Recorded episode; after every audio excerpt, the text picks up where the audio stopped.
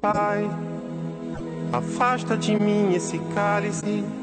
Pai, afasta de mim esse cálice. Pai, afasta de mim esse cálice de vinho tinto de sangue, Pai. Afasta de mim esse cálice, Pai. Afasta de mim esse cálice, Pai. Afasta de mim esse cálice de vinho tinto de sangue. Olá, pessoal. Hoje temos o segundo episódio da série Literatura e História. Eneida de Moraes e as memórias políticas da década de 1930. As memórias que trazemos hoje foram registradas na crônica Companheiras, presente na coletânea Aruanda. Vamos ao segundo episódio dessa série.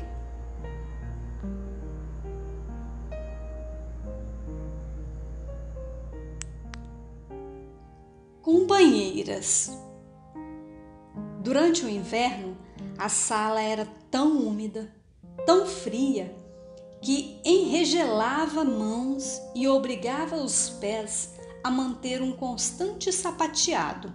No verão, a sala era quente, tão quente que parecia querer matar-nos sufocadas a qualquer momento. Os dias, no inverno como no verão, se arrastavam pesados, longos, sem monotonia, pois nossa constante preocupação era inventar formas para que eles não fossem parecidos. Enchíamos com coragem e alegria todas as horas.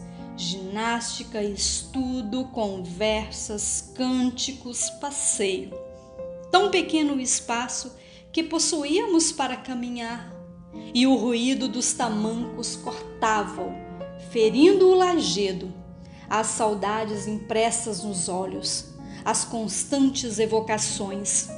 Quando se falava em quitutes variados, quando alguém dizia como se preparava esse ou aquele prato, podia-se olhar os olhos, estavam todos famintos. Quando se contavam passeios e se falava de mar, praia, montanhas ou planícies, podia-se ver nos olhos famintos uma ânsia de voltar à vida da cidade, da terra, do mundo. Éramos 25 mulheres presas políticas numa sala da casa de detenção, pavilhão dos primários, 1935, 1936, 1937, 1938. Quem já esqueceu o sombrio fascismo do Estado Novo, com seus crimes, perseguições, assassinatos, desaparecimentos, torturas? De um lado e do outro da sala, enfileiradas, agarradas umas às outras, vinte e cinco camas, quase presas ao teto alto. Quatro janelas fechadas por umas tristes e negras grades encostadas à parede, uma grande mesa com dois bancos. Ao fundo da sala, os aparelhos sanitários. Por maior que fosse a nossa luta para mantê-los limpos e desinfetados, nunca conseguimos fugir do cheiro forte que exalavam. 25 mulheres, 25 camas, 25 milhões de problemas Havia louras, negras, mulatas, morenas, de cabelos escuros e claros, de roupas caras e trajes modestos, datilógrafas, médicas, domésticas, advogadas, mulheres intelectuais e operárias.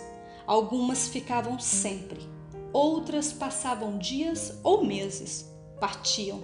Algumas vezes voltavam outras nunca mais vinham. Havia as tristes, silenciosas, metidas dentro de si próprias, as vibráteis, sempre prontas ao riso, aproveitando todos os momentos para não se deixarem abater. Os filhos de Rosa eram nossos filhos. Sabíamos as graças e as manhas com que embalavam aquela mulher forte, arrogante, atrevida, sempre, mas tão doce, tão elevada pelos meninos. Quando Rosa falava nos meninos, ficávamos todas em silêncio. Onde andariam eles? A polícia arrancara-os daquela mãe, negava-se a informar onde se encontravam. Não admitia que Rosa soubesse notícias da família.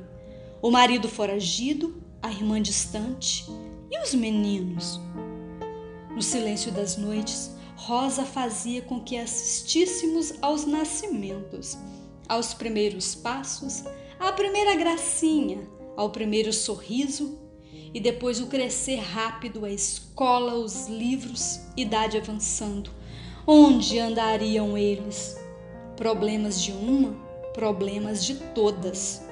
O noivo de Beatriz era o nosso noivo.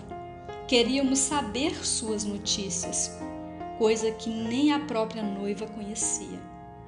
Um dia, jamais esquecerei esse dia. Fazia muito calor e havia sol. Foi nessa tarde que eu tenho gravada na memória que ela entrou na sala das mulheres. Nunca esquecerei seu ar de espanto, nem aqueles sapatos que haviam sido brancos. Estavam manchados de terra ou de sangue Nunca esquecerei o vestido sujo, as mãos trêmulas, os cabelos brancos revoltos. Quem será? Que mulheres serão estas? Estaria se perguntando. Aproximamo-nos. Tínhamos sempre o cuidado de fazer o reconhecimento e o nosso próprio interrogatório de onde vem, que fez, por que foi presa, seu nome, etc. Muitos, etc. Perguntamos quem era ela. Nenhuma resposta. Ninguém a conhecia. Não nos conhecia. Insistimos. Levantou os olhos, encarou-nos de frente. Parecia um animal pronto a se defender. Nossas perguntas foram feitas em várias línguas e ela continuava firme, sem a menor perturbação fisionômica. Não sabemos quem é você, mas nós somos antifascistas. Nós somos presas políticas. Cada uma de nós tem sua história. Esta veio presa do norte. Aquela está aqui como refém porque o marido sumiu. Somos todas brasileiras. Uma de nós adiantou-se e lhe disse: Eu sou comunista. Foi a esse grito que aquela mulher despertou.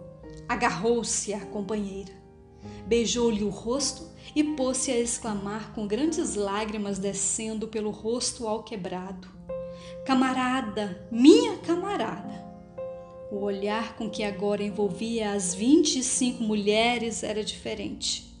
Queria entender as palavras nas paredes, perguntava, sorria, abraçava todas, chorava e ria e contou. Contou com voz firme o quanto sofrera a polícia especial ao maltratara monstruosamente. Mostrou-nos os seios onde trazia impressas marcas de dedos. Colocava-na no alto da escada, amarrada e nua, para forçá-la a declarar ou delatar, enquanto dois homens enormes lhe puxavam os seios. Falou-nos do sofrimento, da fome e da sede que lhe haviam imposto. Falou-nos de seu companheiro e das barbaridades que ambos padeceram.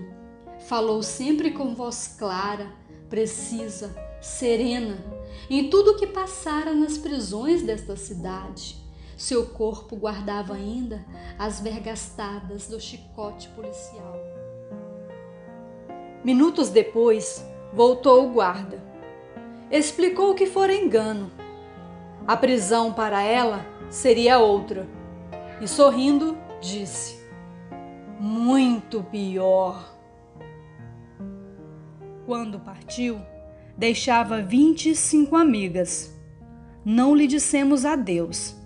Não tivemos um momento de fraqueza. Mas quando as grades se fecharam atrás dela, cinquenta olhos choravam. Três meses depois ela voltou. Veio viver conosco. Todas as noites, à meia-noite, levantava-se e andava. Andava de um lado para outro, sem uma palavra. De meia-noite às duas da manhã, ela devia apanhar. Ficou-lhe uma psicose. Essa mulher se chamava Elisa Soborovski, a Sabo Berger, mulher de Henry Berger. O governo Getúlio Vargas entregou-a mais tarde à Gestapo. Hitler matou-a. Sabo, para mim, foi uma revelação. Jamais conheci mulher tão culta, tão humana, tão valente. Uma mulher tão bela, nunca a esquecerei. Na noite em que ela partiu com Olga Benário para o navio que as levaria a Hitler, era inverno e tiritávamos de frio. Sofríamos ainda mais, porque tínhamos aprendido a amá-la. Recordando-a agora, cumpro um dever. Jamais esquecerei também as 25 mulheres da sala, ora fria, ora quente do pavilhão dos primários. Grandes mulheres, boas companheiras.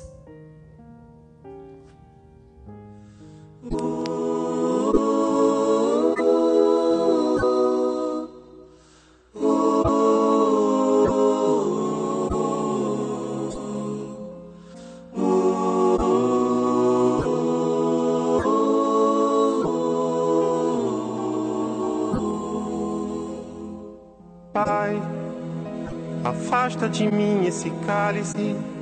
Pai, afasta de mim esse cálice. Pai, afasta de mim esse cálice de vinho tinto de sangue. Pai, afasta de mim esse cálice, Pai. Afasta de mim esse cálice, Pai. Afasta de mim esse cálice de vinho tinto de sangue.